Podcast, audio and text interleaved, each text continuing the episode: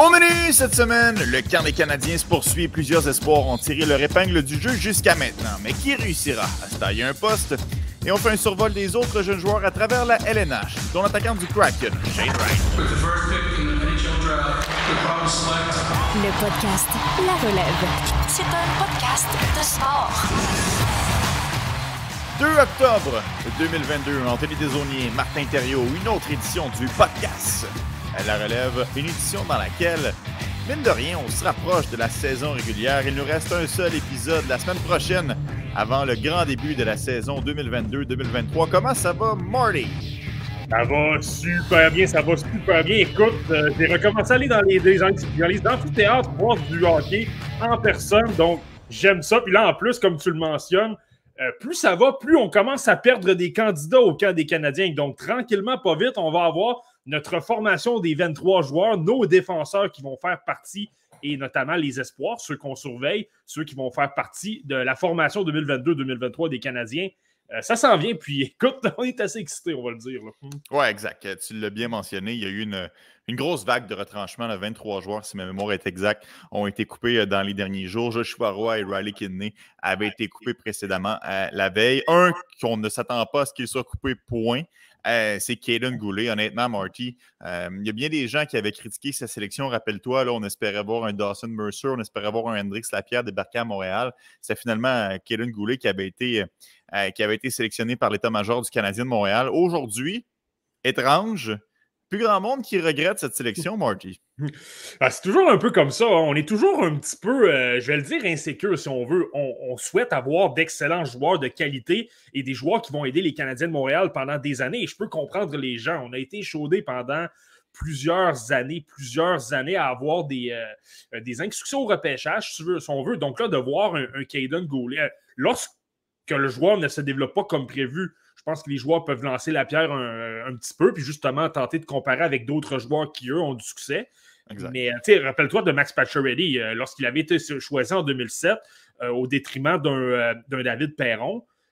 écoute, tout le monde critiquait la décision, tout le monde était renversé, puis les, critiques se sont, ont fusé de partout pendant un, un, an ou deux. Puis lorsque Max Pacioretty est devenu un excellent joueur dans la LNH, ben, c'est drôle, hein, les comparaisons avec David Perron, on les a entendues euh, un petit peu moins. Mais Et on peut se souvenir aussi, c'était l'année d'Angelo Esposito, hein, puis ça a chialé un petit peu, finalement. Bon, ah, c'était correct. Par rapport à Esposito, ça, on pourrait en parler, mais ça, j'étais très, très, très heureux. Là. Je ne m'en cacherai pas. Je n'ai jamais été un très grand partisan. Puis j'exclus les blessures, parce qu'on s'entend, mhm. les blessures, on peut euh, bousiller sa carrière. Je n'ai jamais été un très grand partisan du bon, euh, du bon Angelo Esposito. Exact. Mais bon, par rapport à Caden Gooley, écoute, je pense qu'on le voit, je vais, je vais ne pas surprendre personne. Je ne viens pas d'une déclaration fracassante. Écoute, il va commencer la saison 2022-2023 euh, avec les Canadiens. Puis non seulement il va commencer, tu sais, je l'avais mentionné euh, il y a déjà de ça deux semaines. Je me disais, c'est probablement l'espoir qui est de loin le plus près de la LNH. Et là, je peux même aller plus loin c'est pas seulement un joueur de la LNH, c'est un joueur du top 4 des Canadiens de Montréal.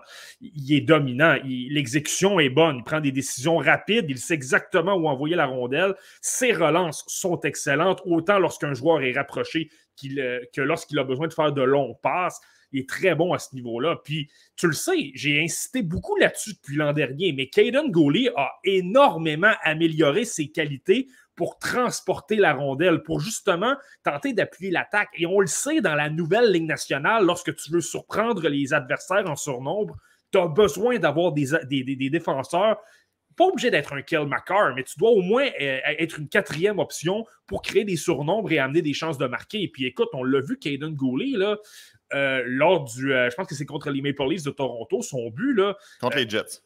Contre les Jets, exact c'est un jeu qui est très intelligent parce qu'il repère que Dylan Sandberg casse son bâton.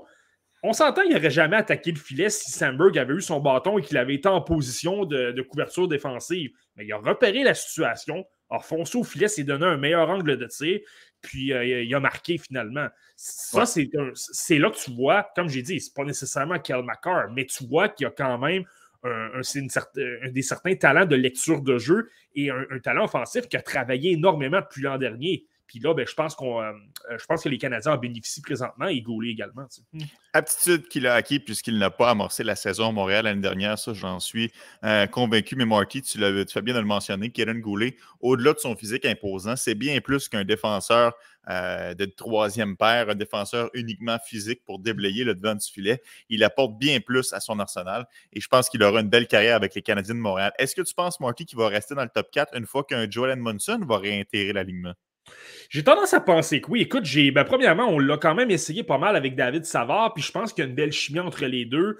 Euh, ne s'en est pas caché. Il adore David Savard parce qu'il l'a mentionné, il a raconté une anecdote. Lorsque je patinais tout seul à Montréal cet été, euh, ben, le premier qui est venu me voir pour, pour savoir si j'avais besoin d'aide et me donner des conseils, ben, c'est David Savard. Et c'est là, je pense que c'est important d'avoir euh, de bons vétérans qui ont une, influence positive sur les jeunes. Est-ce que David Savard va être encore avec les Canadiens lorsqu'ils seront prêts à être compétitifs ou peut-être même gagner une Coupe Stanley? Les chances sont, assez minces. Mais dans cinq ans, si les Canadiens deviennent une puissance dans la Ligue, puis qu'un Caden Gouli devient un défenseur assez craint, très bon défensivement et qui est capable d'apporter un petit peu d'attaque, on pourra remercier un David Savard qui sera peut-être à la retraite à ce moment-là et qui, lui, va regarder Gouli jouer. Puis écoute, il va avoir une grosse part de responsabilité. Je pourrais te nommer n'importe quelle bonne équipe dans la LNH. Il y a toujours eu des vétérans au début du cycle qui ont mhm. aidé les jeunes. Et je pense que, que, Savard, qui est justement très défensif, je pense qu'il aide beaucoup Gouli. Sur le plan, c'est certain qu'il y a un, bout de chemin à faire par lui-même. Mais je pense que justement, l'apport du vétéran est, très bonne. Et aussi, on ne se le cachera pas, je ne pense pas qu'il y ait énormément de profondeur au niveau de la, défense des Canadiens. De la façon que je vois Gouli se comporter, je pense qu'il est capable d'en prendre. Les, les, euh, concepts de base pour être capable d'évoluer dans la LNH, avoir de l'exécution, ne pas se faire surprendre par l'échec avant adverse, être capable d'appuyer un petit peu l'attaque de temps à autre, je pense qu'il est parfaitement capable. Est-ce qu'il va en faire des erreurs? Absolument. Moi, contre les sénateurs d'Ottawa samedi, ce que j'ai remarqué, c'est que les meilleurs joueurs intimidaient Gouli, même physiquement. J'ai vu Claude Giroux, j'ai vu Alex de 4 renverser euh, mais il y a 20 ans. Donc, c'est tout à fait normal. Il va simplement progresser, progresser, prendre de la force il va s'améliorer, s'améliorer. Il va en commettre des erreurs. Il va en coûter des matchs aux Canadiens. Mais je pense qu'avec la base qu'on voit, il ne, sera pas, une très, très, très grosse nuisance. Je pense qu'il va être quand même utile et ça ne va pas euh, euh, bousiller sa confiance, si on veut. Exact. Et on parle beaucoup depuis tout à l'heure des aptitudes euh, sur la glace de Kaden Goulin, mais n'oublions pas qu'il était euh, capitaine dans les rangs juniors. Et je pense que ce leadership-là va se faire ressentir assez rapidement dans le vestiaire des Canadiens. on le sait, Joel Munson et Brandon Gallagher sont les deux joueurs qui ont présentement le A sur leur chandail, mais ce sont deux vétérans qui en restent, moins qui en restait avec le club du Canadien de Montréal. Et je, sais la situation contractuelle de Brandon Gallagher, mais ça reste que ce sont des joueurs qui sont en fin de carrière. Bien avant longtemps, Marty, je pense qu'on aura un A sur le chandail de euh, Kenan Goulet. Évidemment, pas cette saison, là, mais je pense que pour le futur, à l'avenir, euh, c'est un défenseur qui va être ici pour longtemps et qui aura euh, une belle influence sur, à son tour sur les jeunes joueurs du Canada. Ouais, c'est pas impossible. Tu sais, pas, je pense pas que Kaden Goulet soit quelqu'un qui va casser des bâtons puis y aller de déclarations fracassantes devant les médias pour motiver ses coéquipiers mais je pense que pour être un, leader silencieux, entre guillemets, de, prêcher par l'exemple et justement d'être une bonne influence, un peu comme Savard fait envers lui, ben, dans 4 ou 5 ans, ça va être Goulet qui va le faire avec, euh, avec les jeunes espoirs qu'on aura avec l'équipe euh, lors de ces années-là c'est là que je pense que c'est très bon justement d'avoir un, soutien. Je pense que je, suis d'accord avec toi. Je pense que Kaden Gouli, par, simplement par son exemple, pas obligé de, parler euh, très fort, je pense qu'il peut, il peut être utile là-dessus. Ouais, souviens-toi, sur cette tribune l'année dernière, euh, André Tourigny, qui est maintenant entraîneur-chef des Coyotes de l'Arizona, euh, avait évolué je me souviens plus exactement de son rôle, mais avec l'équipe Canada Junior. Et il disait que quand Goulet se levait dans la chambre, on écoutait il avait cette présence, cette prestation-là dans, la chambre des joueurs auprès de ses coéquipiers. Donc, je ne suis pas inquiet pour le leadership euh, de Kaden Goulet. Bon, euh, Miu euh, Gacho ou Meo Gacho, je ne sais jamais, mentionne, je pense qu'il va combler la perte de, Romanov. Ben, ça, je pense qu'on est assez d'accord là-dessus, Marty. L'aspect physique sera amené par Kaden Goulet. Il va rapidement faire oublier le fan favorite qui était Alexander Romanov auprès des partisans du Canadien de Montréal. Un autre défenseur qui peut amener de la robustesse dans son jeu, Marty, c'est On a beaucoup vanté ses prouesses euh, lors des deux derniers épisodes. J'ai trouvé que cette semaine, Peut-être parce qu'il sentait qu'il se rapprochait de Montréal, a tenté d'un peu trop en faire par moment, sans pour autant être mauvais ou catastrophique. Mais j'ai senti que Jacky a peut-être un peu dénaturé son jeu. Tu ressenti ça toi aussi, Marty? Euh, peut-être un petit peu, mais je pense, moi j'ai le goût de penser justement que le, fait que le calibre de jeu va augmenter euh, lentement mais sûrement, là, justement, les, joueurs de calibre Ligue américaine seront retranchés, vont retourner euh, justement dans les camps de la Ligue américaine ou voir dans les rangs juniors. Là. Ben, je, pense que là, le, calibre de jeu augmente un petit peu, l'exécution devient un petit peu meilleure, et là, je pense que c'est là que Jacky pas nécessairement au niveau de la vitesse. Je pense qu'au niveau de la. Pour, la rapidité, il est correct, mais je pense plus à la vitesse euh, de penser, dans le fond. Euh, les lectures de jeu, tu sais, l'exécution, je l'ai mentionné avec Goulet, l'exécution euh, dans la LNH, c'est A1. Tu ne peux pas te permettre de même penser à tes jeux, ça doit se faire tout seul parce que si tu te mets à penser, ben écoute, le moment d'effectuer ton jeu, il y a un adversaire qui est sur toi et il te fait, il, te fait, il te fait commettre un revirement. Je pense que c'est là un peu Jack sais, Je pense que c'est là qu'on voit un peu ce ne sera pas mauvais. Là. Ça va simplement être bon pour son développement. Il va simplement travailler tout ça. Et lorsqu'il débarquera dans la LNH, ben là, euh, il va avoir travaillé tout ça. Il va être beaucoup plus solide. Il va être aussi euh, intimidant au niveau physique. Il va euh, vraiment jouer dans la tête des adversaires. Mais en plus, justement, comme tu l'as dit, tu les fameuses situations où il met de la pression sur l'adversaire, il, il calcule mal son coup. Je pense que c'est ça que tu veux faire allusion beaucoup. Là. Euh, il y a une situation, euh, supposons, de surnombre et lui ne l'analyse pas. Euh, décide de mettre de la pression, il aurait peut-être dû être plus conservateur parce que finalement, ça donne un, surnombre de l'autre côté. Exact. Parfois, c'est ça. Il, tente de peut-être en mettre un peu plus, tente de satisfaire le, euh, le client, puis là, va aller chercher la grosse mise en échec pour fermer la ligne bleue, mais ça donne un 2 contre 1 de l'autre côté derrière lui. Donc, euh, oui, c'est un peu ça que je veux dire euh, par là, Marty. Puis je pense qu'il va l'apprendre, c'est correct, c'est un camp d'entraînement. Je ne m'attends pas à ce qu'il débute la, saison à Montréal, malgré que Edmondson est blessé. Mmh. il aura l'occasion de se reprendre éventuellement à Arbor Jacquet, mais oui, par moment, je trouve qu'il tente un peu trop d'en faire. tu voulais renchérir, Marty, sur, sur ah, ben, c'est simplement de dire que c'est ça. comme je t'ai dit, là, je pense que la, vitesse d'exécution augmente au fur et à mesure. Lorsqu'il va là à Laval, euh, les joueurs, justement, qui ont été retranchés, les fameux 23 joueurs, il y en a une majorité qui vont se retrouver dans la Ligue américaine. Je pense à, Yann Michak, je pense peut-être à un Miguel Tourigny ou à un William Trudeau. Là, ces deux-là mm-hmm. sont sur des essais professionnels. On verra bien qu'est-ce que ça va donner. Un Gianni Fairbrother ou euh, des, des, joueurs comme ça. Euh, ben écoute, là, si l'exécution dans la Ligue américaine est, moins rapide, ben, il va peut-être les connaître encore, ces erreurs-là, parce qu'il est trop euh, euh, un peu trop exubérant, si je, peux le dire comme ça. Ben, écoute, là, les entraîneurs vont pouvoir axer beaucoup plus sur le développement, travailler avec lui, lui dire écoute, calcule tes occasions, on n'y va pas tout le temps, sois plus conservateur un petit peu. tout, en, tout en gardant son côté offensif parce qu'il a vraiment très, très bien travaillé et ça, il doit garder ça. Là c'est renversant de voir à quel point il bouge bien et même sa vitesse, simplement par rapport à la Coupe Memorial, moi je trouve qu'il y a vraiment beaucoup plus de vitesse qu'il y avait euh, il y a quatre ou cinq mois à peine. Donc, ça, c'est renversant de voir à quel point il travaille fort, il met les bouchées doubles pour s'améliorer. Je suis convaincu qu'un Jean-François Hull dans les, euh, ou un, un, Martin Laperrière du côté du Rocket de Laval vont lui vont travailler avec lui les petits détails, justement, peut-être les, euh, côtés d'exécution, justement, le, mettre de la pression, tous ces petits aspects-là. Puis écoute, lorsqu'on va débarquer vers la fin de la saison, mais je pense que ça va être un bien meilleur joueur. Et là, tu sais, comme je le disais la semaine dernière, et là, je pense que l'an prochain pourra très logiquement viser un poste avec les Canadiens. Non seulement un poste, mais il va devenir un des favoris de la foule. Même à Laval, je l'ai déjà mentionné, mais je pense que c'est quelqu'un qui va être énormément apprécié parce que c'est un, gentil, gentil géant, si on veut. Puis en plus, ben, il frappe assez dur, il est assez intimidant. Ça, c'est toujours bien apprécié dans une, dans une équipe.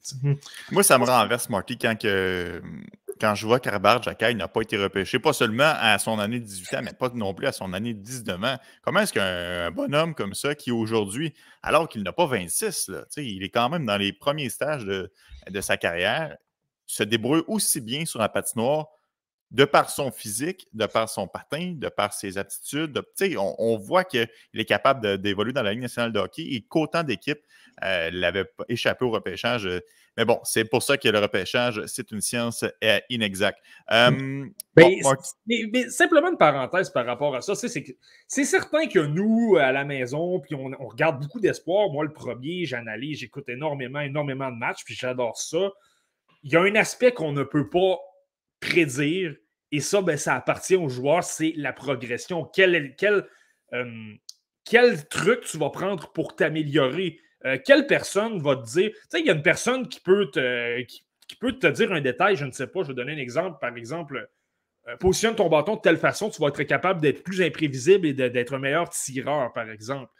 Ben là, s'il assimile ça et que ça lui rentre dans la tête et que là, par la suite, il obtient une progression fulgurante, ben ça, on ne peut pas le prédire. Ça, ça appartient aux joueurs de travailler mhm. ces aspects-là. Le principal, nous, on analyse, on regarde des données et là, on les compare, on se dit, écoute, je pense qu'avec cet aspect-là, cet aspect-là, cet aspect-là, ça va devenir un joueur de premier, deuxième, troisième, quatrième trio, première paire ou gardien numéro un, numéro deux. Mais là, si le joueur, lui, se prend en main, il se dit, écoute, je vais améliorer telle chose, telle chose, telle chose. Je vais donner un exemple. Trevor Zegras en 2019, là, je m'en cache pas, je l'avais neuvième dans ma liste. Euh, je te dirais qu'il était un peu trop bas maintenant, mais il y a un aspect que je n'avais pas calculé du tout. Moi, je pensais que ce serait davantage un joueur unidimensionnel au niveau de la vision de jeu et de la créativité. Je pensais que ce serait un, passeur incroyable, mais unidimensionnel, qui aurait plus de difficultés sur le plan physique. Mais tu le regardes jouer maintenant, Trevor Zegras, il a développé un lancer quand même foudroyant. Ça, je ne pouvais pas le savoir. Et là, tu le vois maintenant, il a travaillé ça, ça lui rajoute une arme qui fait en sorte qu'il est beaucoup plus complet. Ben là, ça fait en sorte que, en tout cas, pour moi, du moins, là, un Zegras un peu euh, fausser les données. Et là, dans le cas de Jacky, c'est la même chose. On parle de quelqu'un qui n'a pas été repêché dans la OHL, euh, a passé par la OGHL, par St. Catharines, s'est développé là. Les Rangers de Kitchener l'ont repéré, euh, l'ont invité. Écoute, son année de repêchage, Arbor Jacky, c'est. C'est 3 points en 59 matchs et plus, une fiche de plus et moins de moins de moins 28. Est-ce que tu aurais repêché ça sérieusement? Non, peut-être pas à 18 ans, mais peut-être à 19 ans. C'est ça qui est fascinant. Il n'a jamais été repêché. Mm. Xavier Simoneau a été repêché beaucoup plus tard, mais il a fini par être repêché quand même. Tu comprends ce que je veux dire? Oui, non, je comprends. Non, je, comprends tout à fait. Puis Simoneau, c'est un autre exemple parce que moi, personnellement, je l'aurais repêché à 17 ans. Là, je l'adorais à ce point-là. Euh, mais c'est simplement pour t'expliquer que par rapport à Jacka, et là, ben, il y a des fameuses discussions dans les équipes. Je sais personnellement qu'il euh, y a un membre de la, direction des Canadiens qui, lui, voulait le repêcher justement à, son, avant, avant, son année de 20 ans, avant qu'on l'invite, avant la, avant la pandémie. Enfin, on, on mhm. réfléchissait à euh, l'idée de le repêcher. Puis euh, du côté de Marc Bergevin et ses, troupes et ses acolytes, on n'était pas très chaud à l'idée. On était, ouais, je sais pas, on n'est pas très, tellement certain. Justement, la pandémie est arrivée, puis c'est là que l'histoire d'Arbor Jacky est fascinante. Lui a décidé d'aller travailler au Costco parce que euh, ben, tout était arrêté. Il avait quand même besoin d'amasser de l'argent parce que, écoutez, euh, les joueurs juniors, ça, ça ne gagne pas une fortune. Là. a travaillé super fort, rien à dire. Puis là, par la suite, a été invité au camp des Canadiens et au camp des recrues. Et là, on sait on, connaît la suite. On sait tout le reste, mais c'est simplement pour vous dire que c'est ça. Il y a toujours des, il y a des joueurs qui se développent super rapidement, qu'à 16 ou 17 ans, ils sont déjà dominants et ils peuvent débarquer dans la LNH très rapidement.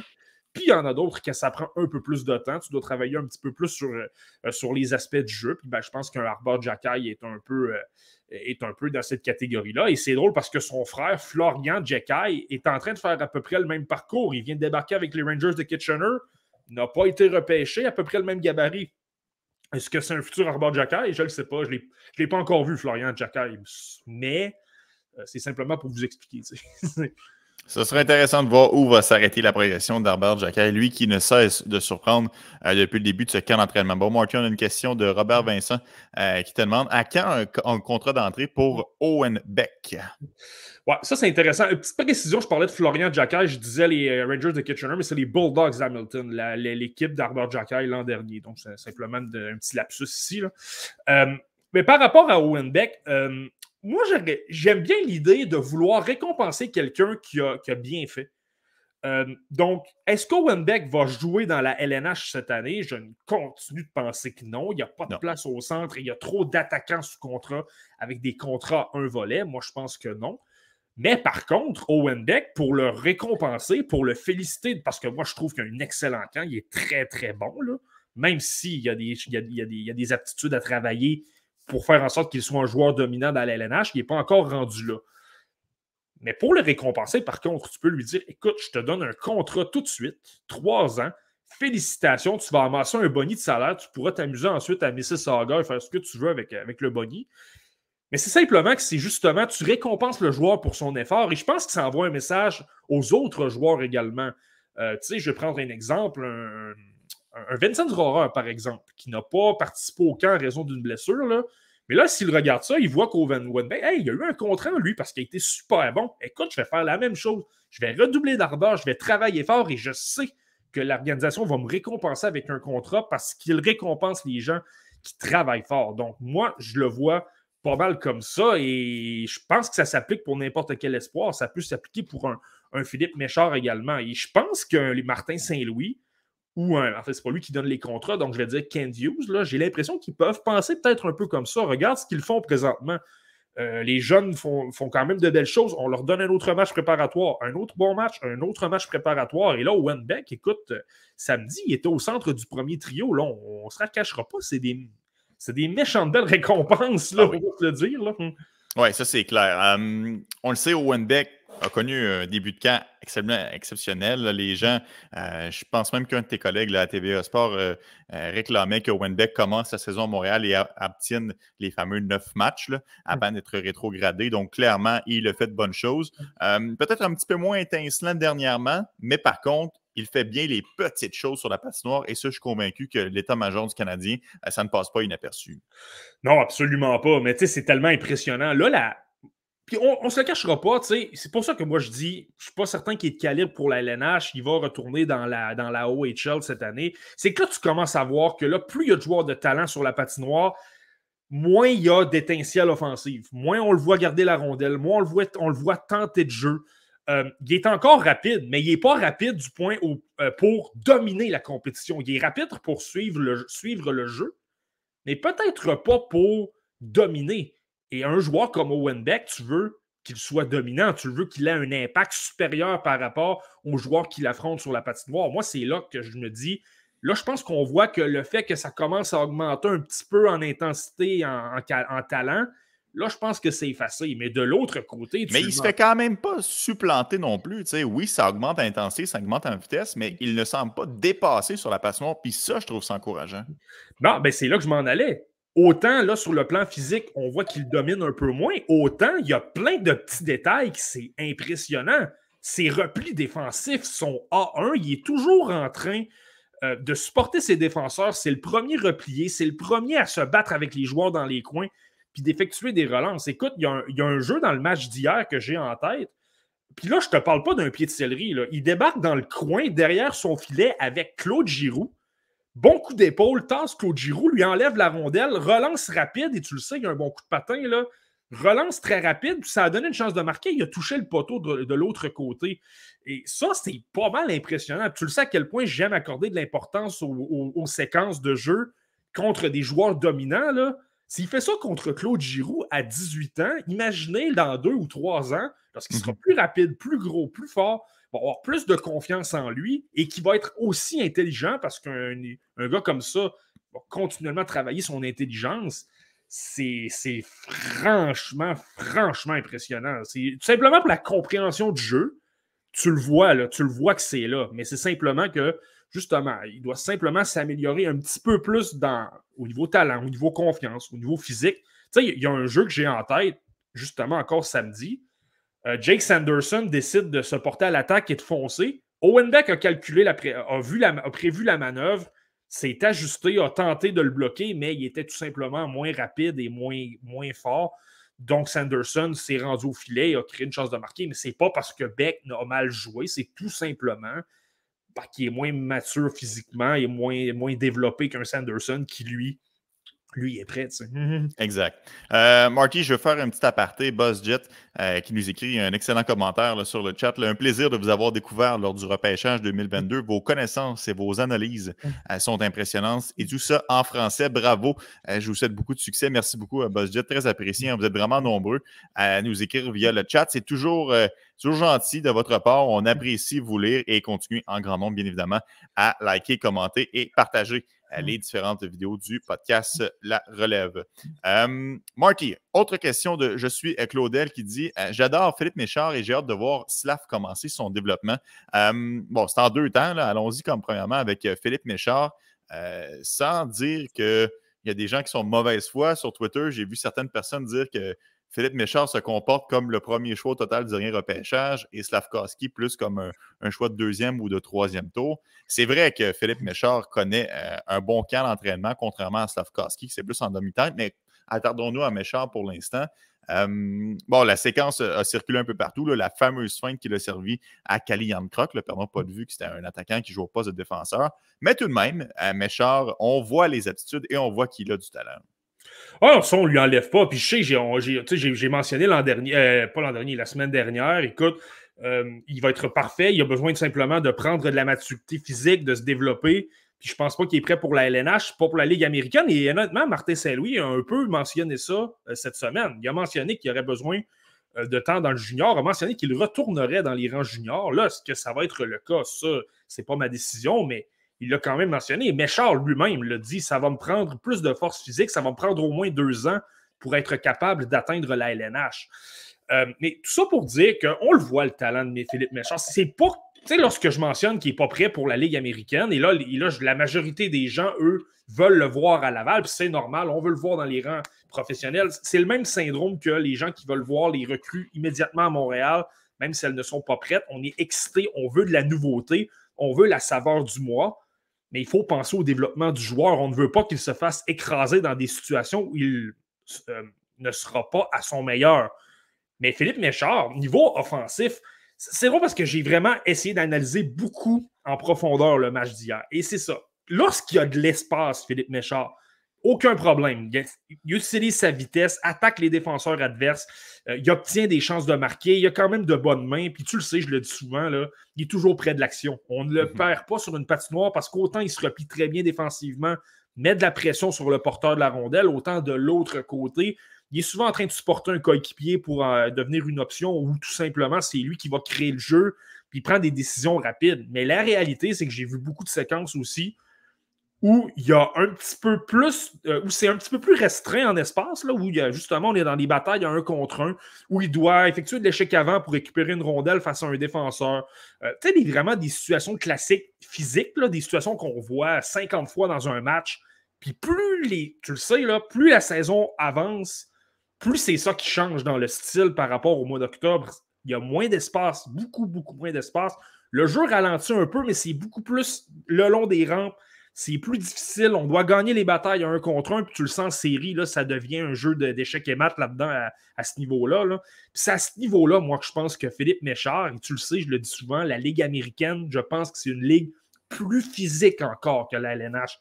Donc, moi, je pense qu'à 5 pieds 9 pouces, à 18 ans, ce serait vraiment le jeter dans la gueule du loup que de l'envoyer là-dedans et là qu'il ne soit pas capable de dominer, qu'il se fasse frapper, qu'il ne domine pas vraiment au niveau offensif. Moi, je veux quelqu'un en confiance et c'est pourquoi moi, je pense que la OHL, la OHL, c'est la meilleure ligue junior au monde. On, ne se le cachera pas. Là, on, a tendance à dire écoute, ah, il est en Slovaquie, euh, il a joué dans une ligue professionnelle, ce serait une régression que d'aller dans une ligue junior. La ligue slovaque, là, les meilleurs joueurs de cette ligue-là, ce sont des joueurs d'environ un point par match dans la ligue canadienne. Je pense à David Skokan, par exemple. Lui, c'est un des très bons joueurs de la Ligue slovaque. À Rimouski, c'était un bon joueur, mais c'était pas une super vedette. C'était quelqu'un qui faisait les jeux, mais sans plus. Oui, c'est juste parce que ce sont des joueurs plus développés physiquement. ben exactement. Puis, donc, comme je disais la semaine dernière, c'est impressionnant de voir un Simon Nemeth qui domine cette ligue-là à 17 ans, ou même Brand Clark qui avait bien fait euh, pendant la pandémie, était allé jouer en Slovaquie parce qu'il n'y a pas eu de saison euh, dans la OHL mais c'est simplement pour dire que la OHL, ce n'est pas une régression, même c'est une très bonne ligue. Tu as d'excellents joueurs, tu as beaucoup de choix de premier tour qui se retrouvent dans cette ligue-là. je trouve que c'est une bonne ligue pour justement apprendre tous les rudiments du hockey. Puis ça peut simplement être bon pour un Philippe Méchard d'obtenir 90-100 points, dominer complètement cette ligue-là, puis surtout renforcer dans le gymnase, prendre du poids, prendre de la masse. Puis là, à 19 ans, on réévaluera pour voir s'il est capable de jouer. Capable de jouer dans la Ligue américaine. Mais moi, c'est, moi, c'est simplement ça mon point. Mais j'adore ce que présente Philippe Méchard. Au niveau de l'attaque, on le voit, là, on le voit qu'il a du talent. C'est pas, c'est aucunement ça le problème. Hmm. Non, exact. Euh, bon, Marty, euh, on, a, on une autre question de, de Mew Gacho, là, puis je suis curieux de t'entendre sur celle-là. Est-ce que c'est, tu penses qu'on peut améliorer son patin en jouant 70 games dans la LSGMQ comparé à la NCA qui joue beaucoup moins de rencontres? donc, y a l'aspect évidemment de on joue plus de matchs, mais on a moins de temps pour s'entraîner en gymnase. Donc, comment est-ce que tu vois ça? Dans quel contexte est-ce qu'on a c'est plus favorable pour améliorer euh, son coup de patin? Mais ça, c'est intéressant. Puis je l'ai déjà raconté quand même euh, trois ou quatre fois. Là. tu peux améliorer ton patin, mais ça, c'est évident tu peux moins l'améliorer que dans la NCA. Ça, c'est tout à fait évident parce que tu joues moins de matchs. Dans la NCA, je raconte souvent cette anecdote-là, mais il y a environ 7 ou 8 ans, j'avais parlé avec Alex Chiasson. Il venait il venait d'effectuer son premier séjour avec les, Stars de Dallas, qui avait été excellent. Euh, je, dois, ressortir les statistiques, mais il avait été excellent. Et lui, Alex Chiasson, oui, c'est quelqu'un de Saint-Augustin de Desmaures, dans la région de Québec, mais c'est quelqu'un qui a été, ben, premièrement, c'est ça, c'est quelqu'un de, la, région de Québec, aurait pu choisir la LGMQ, c'était un choix des Foreurs de Val d'Or, a préféré la NCA, s'est dirigé du côté de Boston University, a joué trois ans là, puis par la suite, par la suite, s'est amené dans la Ligue américaine. Puis lui, ce qu'il me disait, puis ses premiers moments avec les Stars, là, je viens de revoir, c'était 6 buts et 7 points en 7 matchs. Puis il m'avait dit Écoute, si lorsque j'ai été repêché, je mesurais 6 pieds 3 pouces, mais j'étais 160-170 livres. J'étais beaucoup trop maigre. Je n'étais clairement pas assez développé pour jouer dans la LNH. donc, je pense que c'était préférable pour moi d'aller dans le gymnase, de profiter des moments où tu ne joues pas de match dans la NCAA tu joues surtout la fin de semaine. Mais la semaine, tu peux alors pas mal plus travailler dans le gymnase, te renforcer beaucoup. Puis là, lui, c'est ça qu'il disait. Il dit Pour moi, personnellement, j'ai eu plus d'avantages à aller à Boston University pour travailler ma force physique, travailler tout ça. Puis lorsque je suis débarqué dans la LNH avec les Stars, euh, je ne veux pas me tromper, là, mais je pense qu'il était quelque chose comme 6 pieds 4 ou 200 livres. Là, il dit là, j'étais prêt. Là, j'étais capable d'affronter les hommes. J'étais mhm. fort physiquement. J'étais capable de créer des jeux. Puis là, ben, on le voit qu'est-ce que ça donne là, avec Alex Chiasson. Là. Il y a quand même, c'est pas, le, pas, pas, pas, Jonathan Huberdeau non plus, mais il y a quand même une belle carrière. Hmm. Exact. Donc, le, moins de matchs permet d'aller plus souvent au gymnase et de travailler euh, sur les euh, habiletés individuelles. Bon, Marty, euh, attardons-nous à la grande question, celle de Juraj Slavkowski. le nom qui retient l'attention pas mal à Montréal ces jours-ci. Bon, on le sait, c'est le premier show total, les attentes étaient élevées, on espérait qu'il domine c'est malheureusement pas le cas. Bien des gens lancent déjà la serviette. Euh, on voit des columnistes, on voit des chroniqueurs qui vont de, euh, citations quand même assez puissantes dans, son cas. Où est-ce que tu est-ce que tu te situes par rapport au développement de Juraj Slavkowski?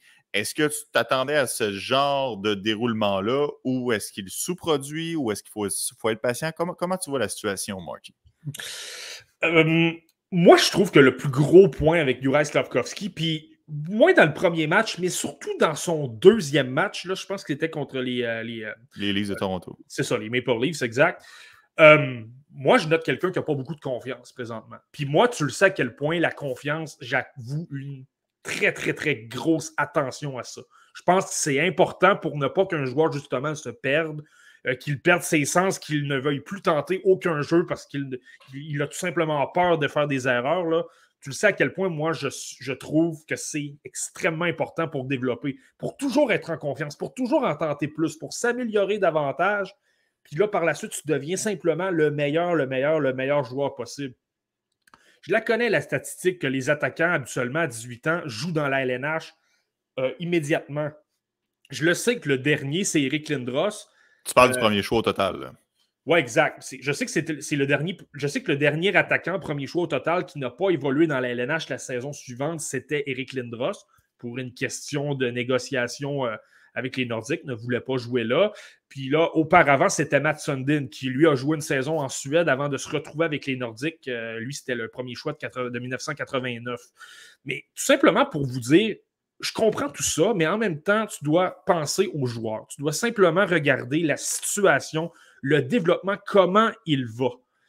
Niveau physique, il n'y a aucun problème avec Juraj Slavkovski. Il va dans les coins, il gagne des batailles, euh, il est capable justement de prendre l'épaule puis se créer de l'espace. Ça, il n'y a aucun problème.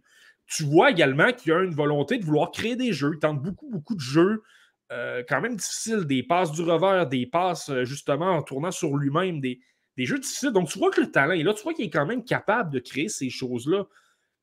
Moi, mais quand je te parle de confiance, moi, je, je, trouve inquiétant dans ces deux matchs-là, c'est que je l'ai vu souvent, Juraj Slavkovski, l'an dernier, et sa qualité numéro un, c'est son énergie, c'est son enthousiasme, c'est sa confiance. Il arrive dans les coins, il n'a pas peur, il veut simplement soutirer la rondelle de l'adversaire devant lui. Il rentre dans le coin, prend son épaule, sort, sort, du coin avec la rondelle, puis il est capable par la suite de, faire circuler la rondelle euh, en zone adverse. Et là, par, la suite, ça mène à des chances. Juraj Slavkovski, c'est sa plus grosse force et spécialement contre les Maple Leafs, je trouve qu'on ne l'a pas vu assez, ça. Il tente des jeux, mais il n'est pas très confiant et c'est là. Puis là, on verra. Je pense, je pense que je veux simplement continuer de voir la fin du camp d'entraînement. Là, plus la formation des Canadiens va être meilleure, parce qu'on ne se le cachera pas, là, depuis quatre matchs, c'est une formation à 50-50 des joueurs de la LNH. Mhm. Et, cinq, deux trios, deux trios, C'est ça. Il y, a comme, il y a vraiment beaucoup, beaucoup de jeunes, sans, sans, sans critiquer ces jeunes-là. Est-ce qu'ils pourraient faire en sorte qu'un Slavkovski se démarque un peu moins? J'ai pas le goût de dire oui, j'ai pas le goût de dire non. Je veux simplement attendre de voir. Puis on s'entend, là, Juraj Slavkovski, s'il allait à Laval, ça va se faire vraiment à la fin du camp d'entraînement, là, à une ou deux journées du début de la saison. Là. Je pense que c'est là, après, à partir de ce moment-là, qu'on pourra dire écoute, ça ne vaut vraiment pas la peine. Je pense que ce n'est pas une bonne idée. Tu n'as pas de confiance. On veut que tu domines. On veut que tu obtiennes des points. moi, je pense qu'à Laval, ça peut vraiment arriver. Là, dès le jour 1, je pense qu'il peut être dominant. Puis là, attends de voir. Et là, si tu vois qu'il est en pleine confiance, il obtient, je ne sais pas, 20 points en 20 matchs, là, rappelle-le. Puis au moins, c'est quelqu'un qui va vouloir manger les bandes plutôt que de justement là, hésiter constamment. Ouais, moi, deux choses dans ce que tu viens de dire, Marty. Un, c'est vrai. Euh, que la moitié des, Canadiens, c'est des jeunes, des joueurs moins d'expérience, des joueurs peut-être qui euh, prennent une seconde de plus pour effectuer les jeux, puis parfois ça peut faire mal paraître un joueur. Par contre, il affronte aussi des jeunes. Hein?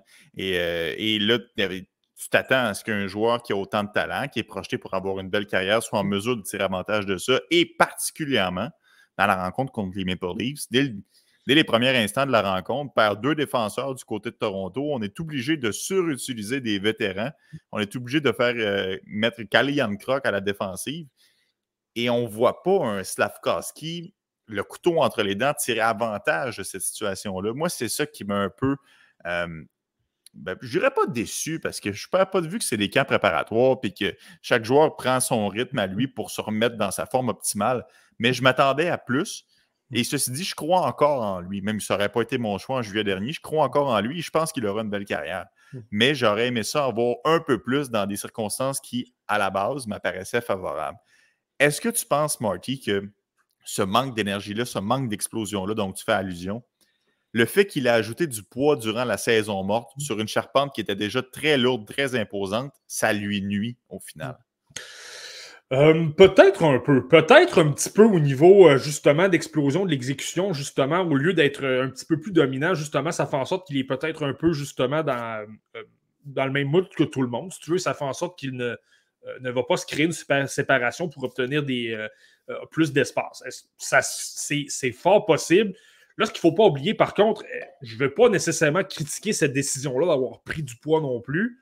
Il y a 18 ans. il est encore en développement. Il y a encore de la, euh, plein de choses à travailler au niveau mobilité, euh, vision de jeu, de tous les aspects. tout simplement pour dire oui, il a peut-être pris du poids. Puis je pense que c'est Pascal Lapointe de, de, de, TSLH Espoir qui amenait cette hypothèse-là. C'est fort possible. Je ne veux pas dire oui, je ne veux pas dire non. Mais lui semblait dire écoute, puis il l'a dit lui-même, là, Juraj a travaillé quand même sur sa technique de patinage cet été, de vouloir travailler justement, être plus fort, plus rapide. Et là, peut-être qu'il est en train de travailler une nouvelle technique de patinage, tout simplement changer quelques petits aspects, puis que là, il travaille tout ça. Est-ce que c'est oui, est-ce que c'est non? Je ne veux, pas, veux pas spéculer, mais c'est peut-être pour ça qu'il est peut-être un petit, un petit peu moins dynamique et rapide. Là, c'est certain que si tu rentres dans cette facette-là et que tu dis, écoute, il est en train de travailler une technique de patinage, c'est peut-être mieux de faire ça à Laval parce que mhm. c'est davantage axé sur le développement. Ça dérange moins si tu commets des erreurs. On va travailler là-dessus. On va te dire travaille ci, travaille ça. On pourra davantage travailler avec un Adam Nicholas, par exemple, qui va s'amener avec le Rocket, qui va travailler sur les habiletés individuelles, sur le développement, justement. Puis là, ben, après quelques mois, parce que des jeunes joueurs comme ça, ça peut prendre parfois. Euh, on parlera d'un autre joueur dans quelques minutes, là, mais euh, ça peut prendre quelques mois. Et là, c'est là que tu as. C'est là que tu as le produit fini parce que là, tout simplement, la technique de patinage a pris de la, maturité, comme je vais le dire entre guillemets. Um, Mardi, lundi dernier, les Coyotes de l'Arizona, dans un contexte complètement différent, ont retranché Connor Geeky, l'ont renvoyé avec le Ice de Winnipeg. pour les gens qui ne savent pas, je travaille avec Martin Lemay à BPM Sport et on a la chance d'avoir, tout comme toi d'ailleurs, euh, André Tourigny comme collaborateur et on posait justement la question euh, à l'entraîneur-chef des Coyotes est-ce que c'est pas étrange, un constat d'échec ou peu importe, choisissez le terme, de retrancher aussitôt dans le camp d'entraînement votre plus récent premier choix pour celui pour lequel vous vous êtes avancé au repêchage en corner geeky? Puis André Tourigny était comme pas du tout. On juge qu'il n'est pas prêt pour la Ligue nationale de hockey, que son développement doit se poursuivre avec l'AS de Winnipeg. On va l'envoyer là rapidement pour que sa progression prenne son envol plus rapidement, tout simplement. Je te pose la question, Marty. Est-ce que le marché de Montréal empêche les dirigeants de prendre ce genre de décision qu'on peut prendre dans des marchés comme l'Arizona où est-ce que les gens ne mettent pas une pression énorme sur l'équipe de hockey? Si le Canadien de Montréal avait retranché Juraj Slavkowski lundi dernier, on s'entend que ça aurait fait les front pages de tous les journaux, puis ça aurait crié au meurtre dans pas mal toutes les chaumières du Québec. Je me trompe pas, Marty? Euh, non, tu te trompes pas, mais en même temps, j'ai le goût de penser que ça va être drôle ma réponse, mais j'ai le goût de penser que parce que c'est Montréal, tu pourrais te permettre de le faire. Je vais m'expliquer là. Euh, oui, si tu. Supposons que tu envoies demain matin Juraj Slavkovski dans la Ligue américaine, écoute, euh, euh, François, je vous dis, le François Legault va passer au deux, en deuxième plan demain avec les élections. On n'en parlera pas du tout. Euh, va avoir, la, la manchette devant euh, François Legault, devant premier ministre du Québec. C'est certain. Euh, puis, mais ça va durer trois ou quatre jours et tu le sais, les gens, puis la preuve, c'est qu'on a un très, très beau balado. On est je suis vraiment reconnaissant de voir qu'on a autant de gens qui nous suivent. Je vous remercie encore à la maison. C'est super génial de, vous avoir. Mais justement, tu vois, les gens aiment, tellement les espoirs qu'ils vont continuer de les suivre. Et là, tu me vois venir. Si, supposons, Slavkovski, je dis n'importe quoi, mais supposons qu'il allait dans la Ligue canadienne. Donc, ça n'arrivera pas, mais supposons qu'il allait dans la OHL et qu'il obtenait 120 points. Un exemple comme ça. Là, tu le sais comment ça va être. Il va obtenir trois, matchs, euh, trois points dans un match. Puis là, le, le suivant, cinq points. Euh, tu comprends ce que je veux dire? Là? Puis là, à un moment mhm. donné, il va sortir une feinte incroyable. Puis euh, TVA Sport, RDS, même vous, BPM Sport, vous allez en parler. Tout le monde va en parler à gauche et à droite. Et là, on va faire Waouh, mais il est donc incroyable. Puis on va, oublier quelques instants le fait qu'il n'est pas dans la LNH. Puis il y en a certains qui vont le mentionner avec raison. Mais sur le coup, les gens vont surtout être impressionnés de voir qu'est-ce qu'il est capable d'effectuer. Donc, je ne peux pas dire sur cet aspect-là, du moins sur d'autres aspects, la pression qui vient avec un, premier choix, lorsque tu ne performes pas, lorsque tu ne réponds pas aux attentes, ça, je peux, je peux embarquer, là, mais je pense que c'est simplement temporaire. La grogne va. Tu sais, rappelle-toi Guillaume La Tendresse lorsqu'il avait été euh, euh, ah retranché du cas des Ça, ça avait chialé. Je me souviens des caricatures des gens. Ça, c'est. Mm. Je m'en souviens très bien. Ben, c'est ça, Guillaume Latendresse, à 18 ans, avait été retranché. Il y avait eu de la grogne pendant une dizaine de jours. là, Guillaume Latendresse s'est invité dans des galas, puis c'est ah vraiment devenu une super vedette à Montréal déjà là.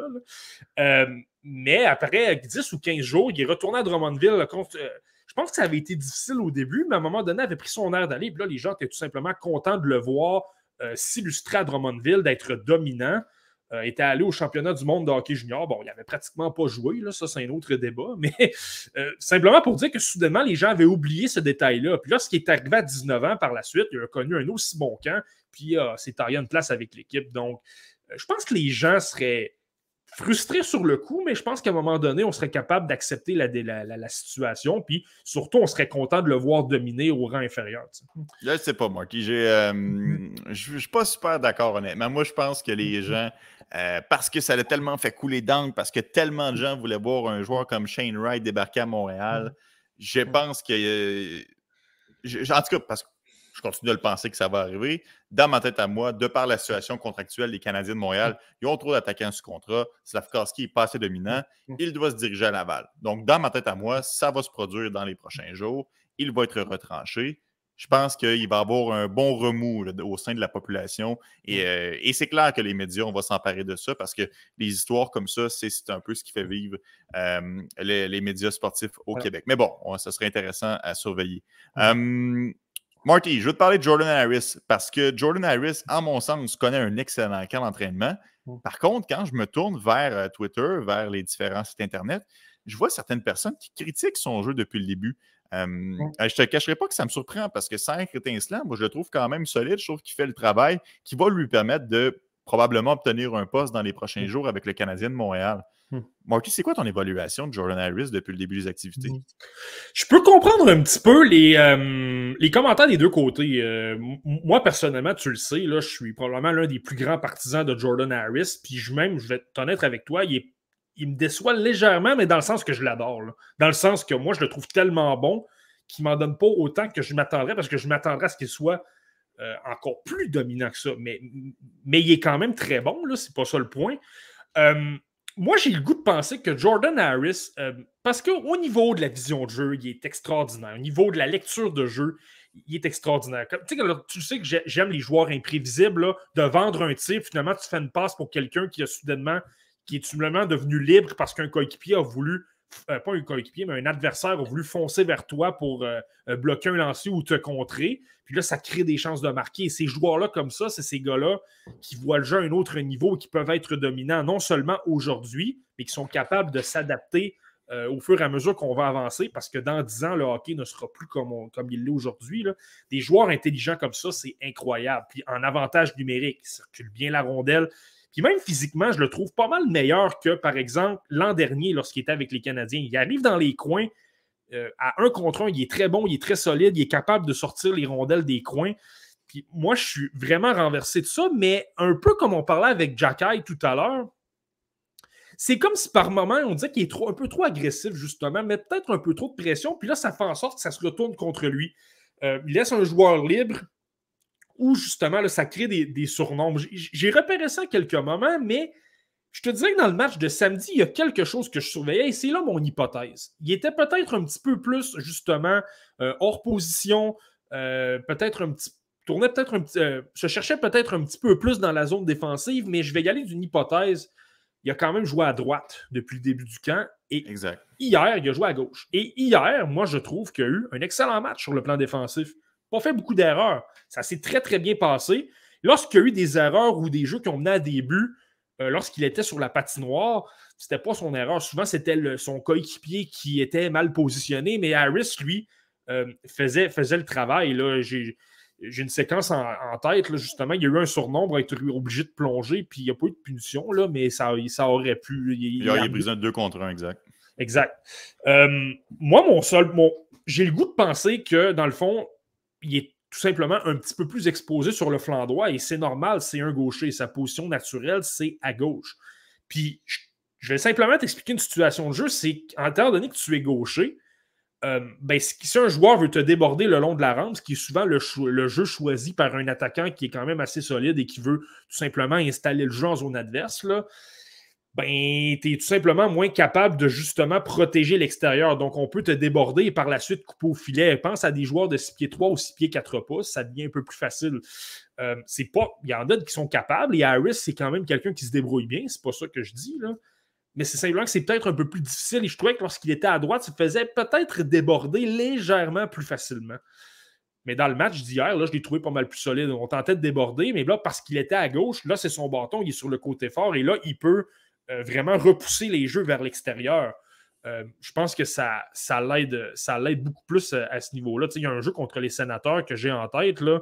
c'est ça, Tyler Mott, qui est quand même quelqu'un de rapide, qui met souvent sur sa vitesse pour foncer au filet, déborder hors l'aile.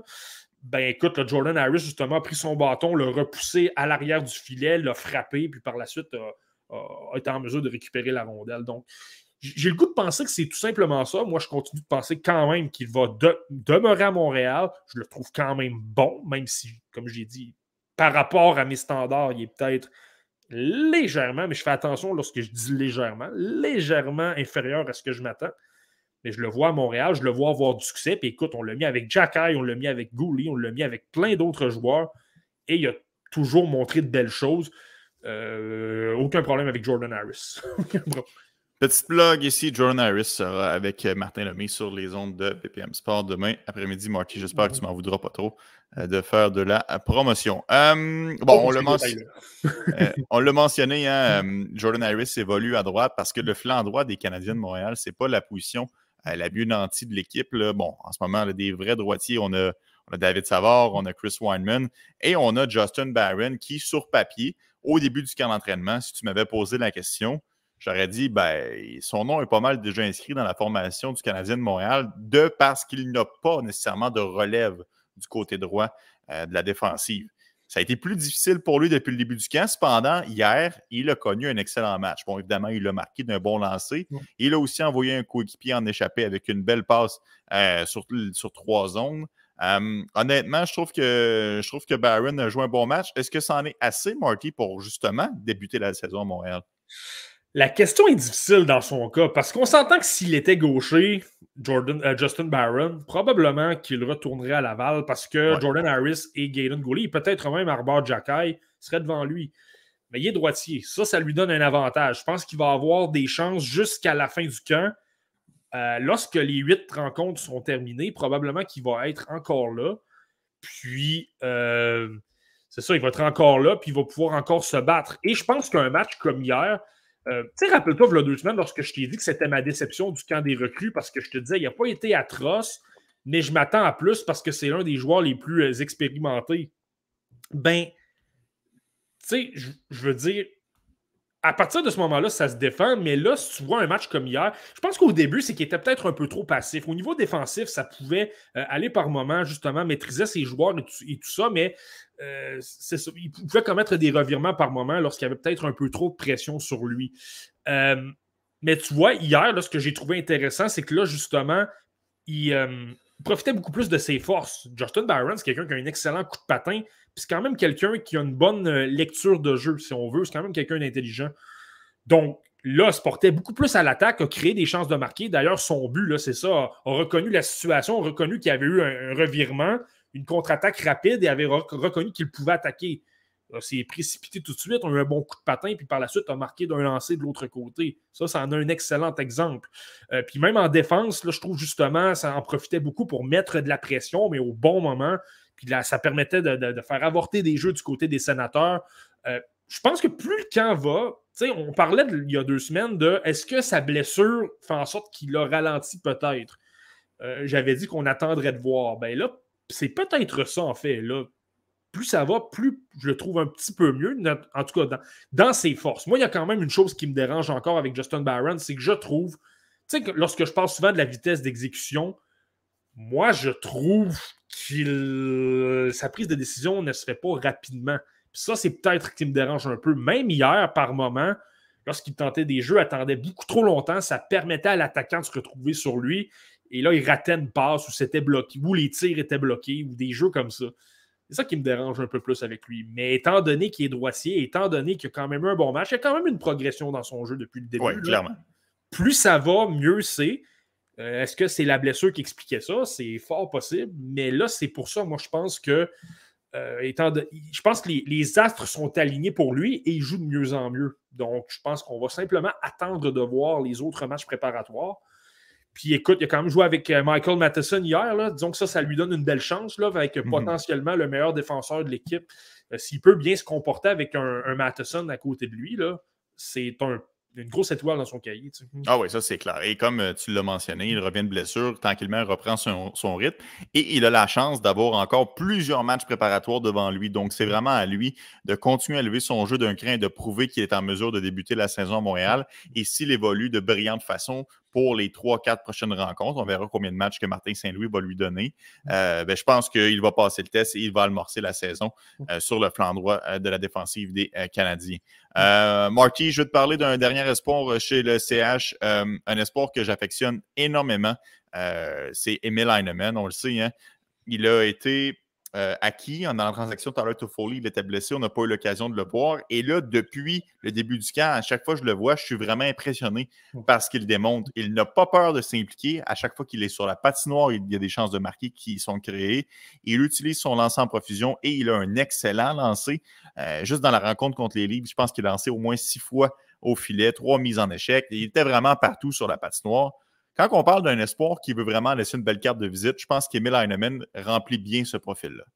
Oui, absolument. Je me, si je ne me trompe pas, Martin Saint-Louis l'a utilisé en avantage numérique, notamment pour son lancer. Puis il a dit en conférence de presse J'aime beaucoup ce qu'a apporté Heinemann. Ça, c'est flatteur, là, venant de quelqu'un comme Martin Saint-Louis, qui est quand même au temple de la renommée, qui a gagné, qui a gagné une Coupe Stanley. Donc, ça, c'est impressionnant quand même. Mais tu as raison. Moi, autant j'aime Emile Heinemann au repêchage 2020, c'était l'un de mes coups de cœur, même s'il n'était pas dans mon top 32, mais il était quelque part entre 44 ou 45. Là. Donc, je suis tellement content de le voir avoir du succès. Mais là, je suis impressionnant en plus qu'il est capable de le faire aussitôt à son arrivée en Amérique du Nord. Écoute, à l'exception de pratique à Laval l'an dernier, et il n'a pas joué de vrai match, il n'a pas d'expérience en Amérique du Nord. Puis là, il débarque dans des matchs des recrues, par la suite dans des matchs préparatoires, et honnêtement, ça va super bien. On lui a donné des tests avec des joueurs moins talentueux. On lui a donné un test avec, euh, sur le même trio que Cole Caulfield. Puis il répond à l'appel. Il est toujours capable. Il a un bon lancer, foudroyant. Mais je trouve que dans les détails, il est super bon. Échec avant, agressif, euh, permet de garder la rondelle en fond de territoire. Euh, son marquage défensif est bon, est bon, il se replie bien, ferme bien le centre pour repousser les joueurs le long des rampes en zone neutre. Il est très bon à ce niveau-là. Il a un bon coup de patin. Tu sais, l'an dernier, lorsque je te mentionnais, lorsqu'il a été acquis, là, on avait fait un épisode spécial. je t'avais dit, moi, je pense que son jeu se transpose beaucoup là en Amérique du Nord qu'en Europe. Puis là, ben, je pense qu'on le voit. Mm-hmm. C'est là. Continuons. Moi, honnêtement, là, je pense que. Puis si ce n'était pas de son âge, je pense qu'en raison de son âge, je pense qu'il y a peut-être encore un petit peu plus d'attaque à aller chercher. Là, peut-être que le, Rocket de Laval ou la, la SHL sera euh, plus approprié pour qu'il continue de progresser en attaque, qu'il ait plus de chances de marquer et tout ça. Mais s'il était un peu plus âgé, mais honnêtement, là, je serais parfaitement à l'aise de le voir commencer la saison Montréal. Ça n'arrivera pas parce qu'on a trop de contrats, mais il montre tellement les belles choses. Il est rapide, il est fort physiquement, il s'illustre dans les coins et il est capable de marquer quand même un peu avec son lancer. Moi, je vois plein de belles choses pour commencer euh, une saison dans la LNH. C'est simplement que je pense que là, on, on, ne serait pas capable de, développer son plein potentiel à son maximum. Mais à l'heure actuelle, si tu me dis qu'il est un joueur de la LNH, je pense qu'il est capable de, suivre. Ah oui, je suis d'accord avec toi, mais la question à 100 dans son cas, Emile Heinemann, mm. est-ce qu'on le renvoie en SHL ou on le garde à Laval? Est-ce qu'il veut rester avec le Rocket de Laval? Parce que Marty, je te rejoins à 100 et Mel Heinemann qui s'en va dans la Ligue américaine, il a des chances légitimes d'être rappelé par le grand club au courant de la saison. Ça, j'en démordrai pas. Non, absolument. Mais écoute, ça, c'est une question difficile à répondre. faut quand même respecter le joueur. S'il tient absolument de jouer dans la SHL, il n'a quand même pas dominé cette ligue-là à outrance euh, jusqu'à maintenant. Donc, s'il retourne à Alexandre et que là, il marque vraiment beaucoup de buts, je doute que ça va arriver parce qu'en raison de son style, je pense qu'il est moins dominant en Suède. Mais supposons que c'est la décision qu'il prend, puis qu'on pense que. Je pense qu'il y a quand même une, façon de s'améliorer encore là-bas. Je pense que ça ne serait pas désastreux. Si c'est ce qu'il souhaite le, plus possible, tant mieux. Je ne veux pas vivre une situation à la Mathias Norlinder de l'an dernier avec mm-hmm. l'herbe à Marc Bergevin. Et je pense que Kent Hughes va accorder une importance à ça. C'est un ancien agent de joueur. Il a déjà dit qu'il avait déjà vu des erreurs dans le passé de direction qui n'écoutait pas les joueurs. Je pense qu'il va être à l'écoute de ça. Mais en même temps, tu peux très bien essayer de le convaincre de dire écoute, va à Laval, va dans la Ligue américaine. Moi, personnellement, je pense que Laval serait le meilleur endroit. Honnêtement, il jouerait à Laval et ce serait peut-être un élément du premier trio, au minimum deuxième pourrait avoir plein de gens en avantage numérique, des avantages numériques, être bon à 5 contre 5, se mettre à dominer, jouer avec de bons joueurs, parce que là, supposons qu'un Slavkovski commence à Laval. Un Slavkovski est un Heinemann sur un même trio, euh, mais un joueur comme, je vais donner... Il y a Michak. Euh, Michak, ou euh, moi je pensais davantage à Mitchell Stevens ou un, Anthony, Richard, par exemple. Si tu places ces deux joueurs-là avec lui, au niveau de la Ligue américaine, tu as un premier trio très solide qui va créer des chances de marquer. Et avec le style qu'il a, moi, je pense qu'il peut simplement être bon. Moi, je pense qu'il est vraiment, vraiment de calibre pour la Ligue américaine. Il peut être dominant.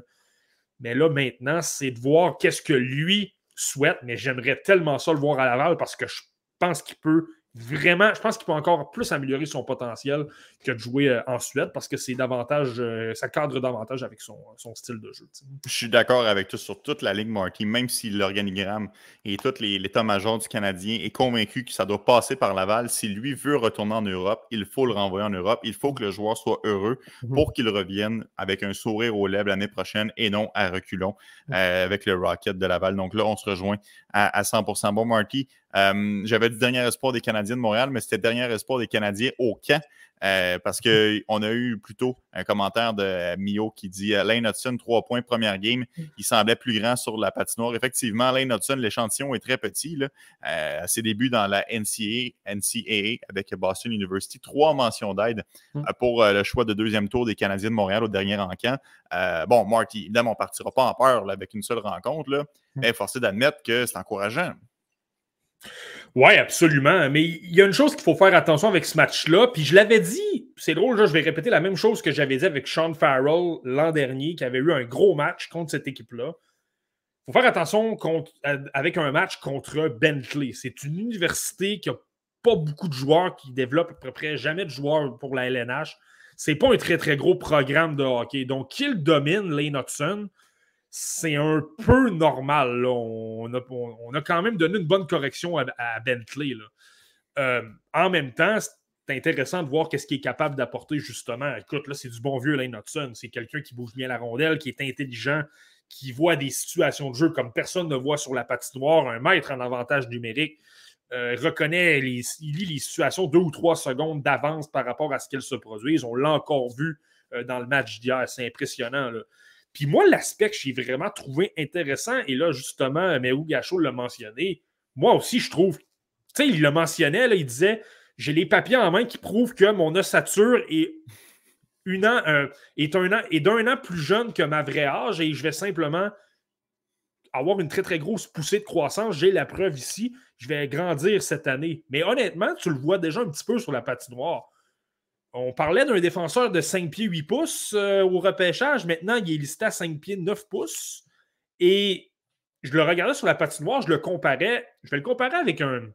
Il y a un autre défenseur qui joue avec Boston University qui s'appelle Dominic Fensore, qui est un euh, défenseur de 5 pieds 7 pouces. Et je vous le dis, tu le compares, là, puis Hudson est clairement pas plus grand. Il est beaucoup plus grand que Dominic Fensore. Donc, moi, j'ai le goût de penser qu'il n'est pas 5 pieds 9 pouces présentement. Il est peut-être à 5 pieds 10 pouces et il va continuer de, grandir. Puis. Tu m'excites, Marty.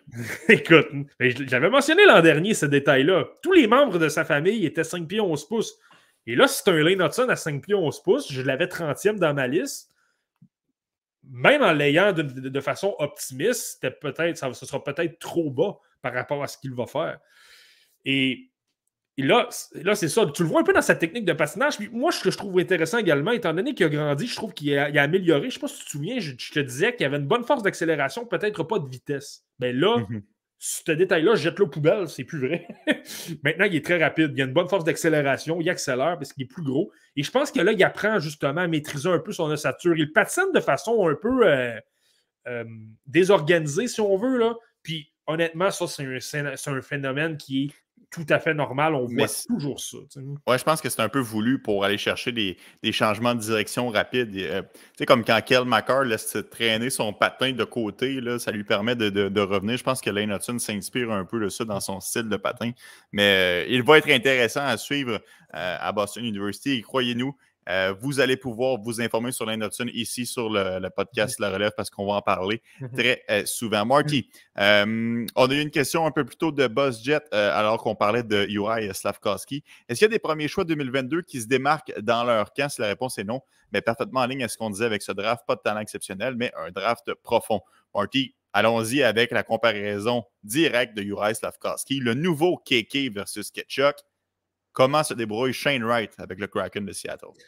Shane Wright, c'est un cas intéressant. Tu vois, là, on parle de Juraj Slavkovski. J'ai mentionné, en fait, je ne l'ai pas mentionné très clairement, mais je trouve qu'en attaque, il n'y en a peut-être pas assez pour dire écoute, je veux le voir à 18 ans, puis je veux le voir dominer. Un joueur que tu prends premier au total, tu veux qu'il domine, tu veux qu'il montre des flashs au niveau euh, offensif.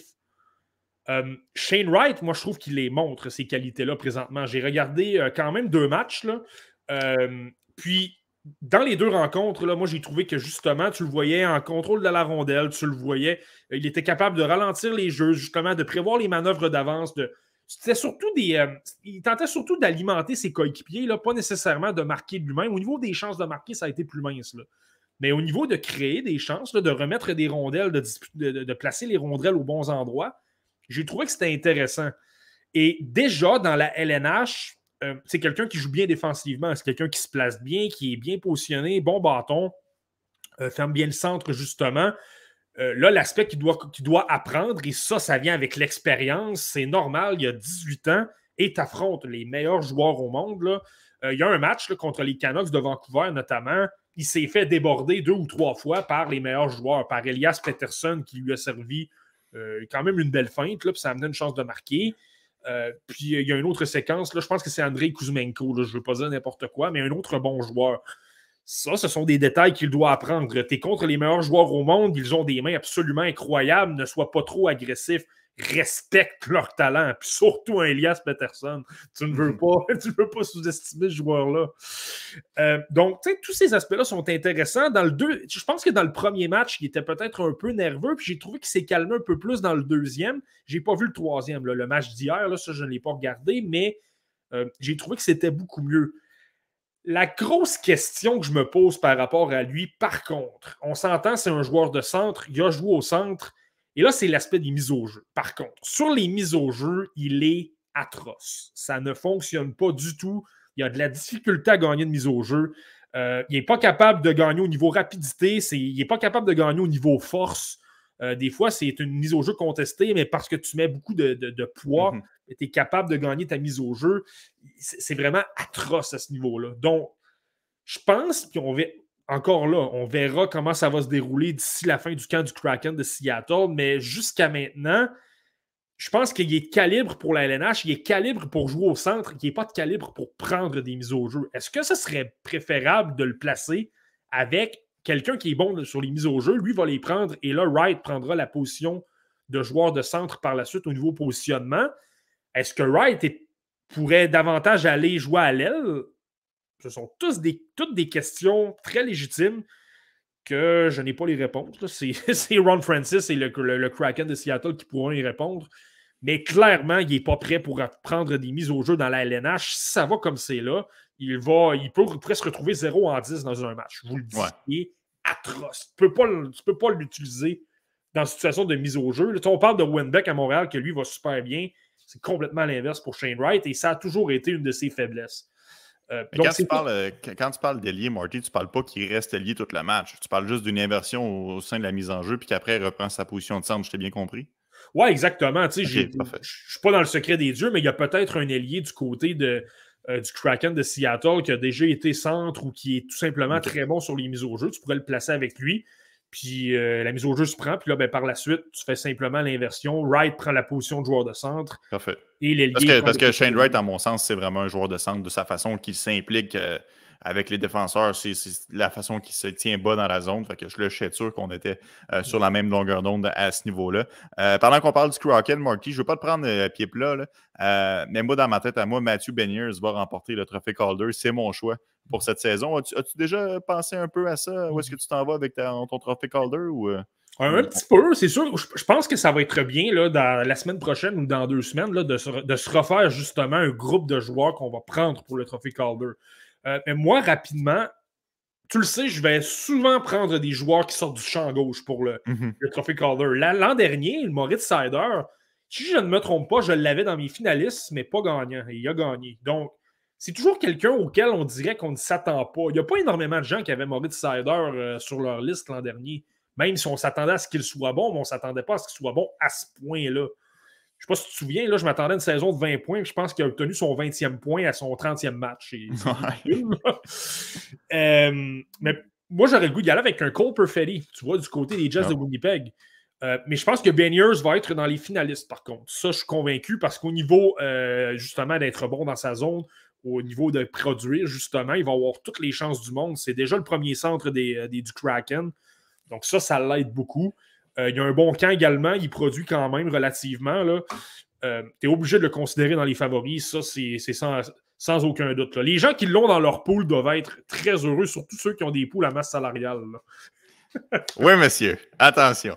Euh, d'ailleurs, euh, je suis curieux de vous, euh, de vous lire si jamais vous avez envie de nous partager vos, vos, choix, vos prédictions pour le Trophée Calder. Allez-y via le chat dans le Facebook ou dans le YouTube.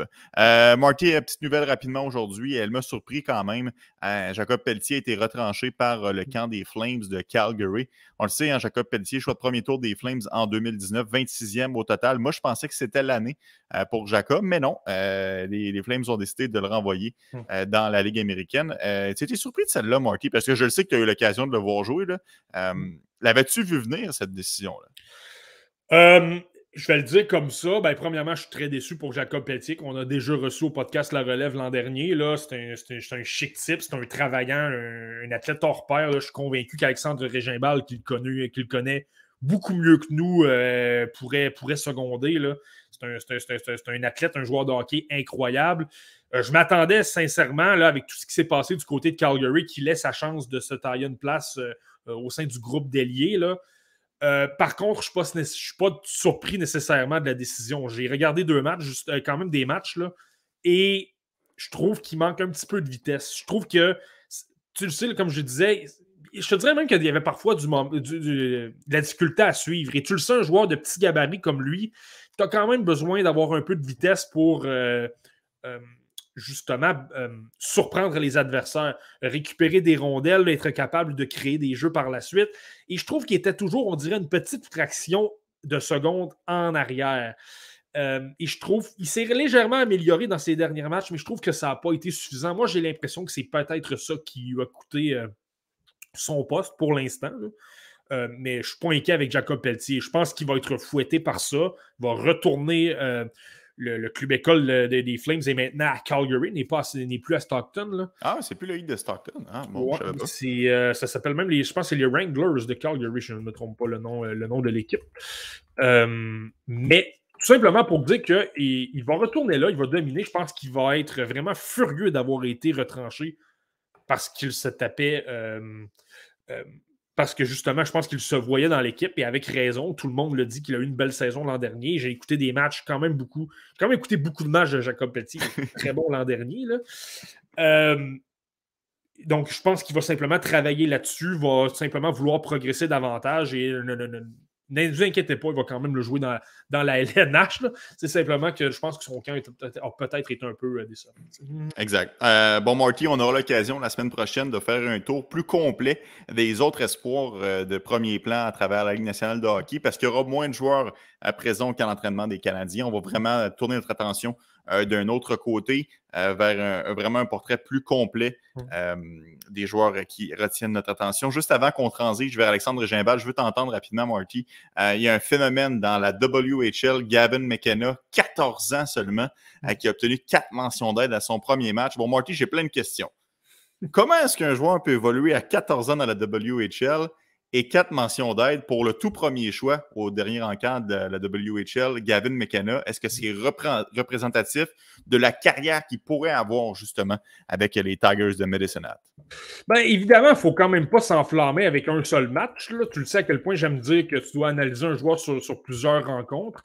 Euh, mais dans le cas de Gavin McKenna, ben, premièrement, c'est le premier choix au dernier repêchage de la WHL. Et de la façon que ça fonctionne, cette ligue-là, la WHL, elle, c'est la seule. Elle fonctionne différemment de la OHL et de la, LHJMQ. Dans le sens que dans la OHL et la LHJMQ, on repêche des joueurs d'âge M18 3A, mid-jet si on veut. Euh, et là, ils s'amènent dans la LHJMQ à 16 ans. Dans la WHL, ce sont des repêchages Bantam. Donc, on repêche les joueurs d'âge Bantam. Et il y a un règlement qui permet qu'avant d'atteindre l'âge de 16 ans, tu peux faire jouer un joueur qui n'a pas 16 ans euh, mais un maximum de 5 matchs. Tu ne peux pas faire jouer 6 matchs, tu dois absolument le renvoyer dans les rangs midget ou peu importe l'équipe où il évolue, là, à moins d'avoir un statut de joueur exceptionnel comme Connor Bedard, lui qui a évolué à 15 ans pour les passes de.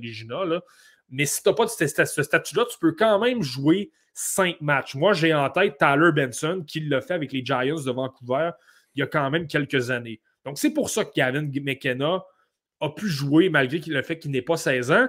Et là, il a 14 ans parce que ben, c'est un late. C'est quelqu'un qui est né le 20 décembre 2007, donc aura 15 ans. Donc, il est, dans son année de 15 ans, si on veut. Il aura 15 ans euh, le 20 décembre, dans les alentours de, Noël, dans le fond. Euh, donc, c'est pour ça qu'il a le droit de jouer, euh, qu'il a eu le droit de jouer ce match-là, qui a d'ailleurs été un massacre de, des Tigers de Minnesota, 9 à 1.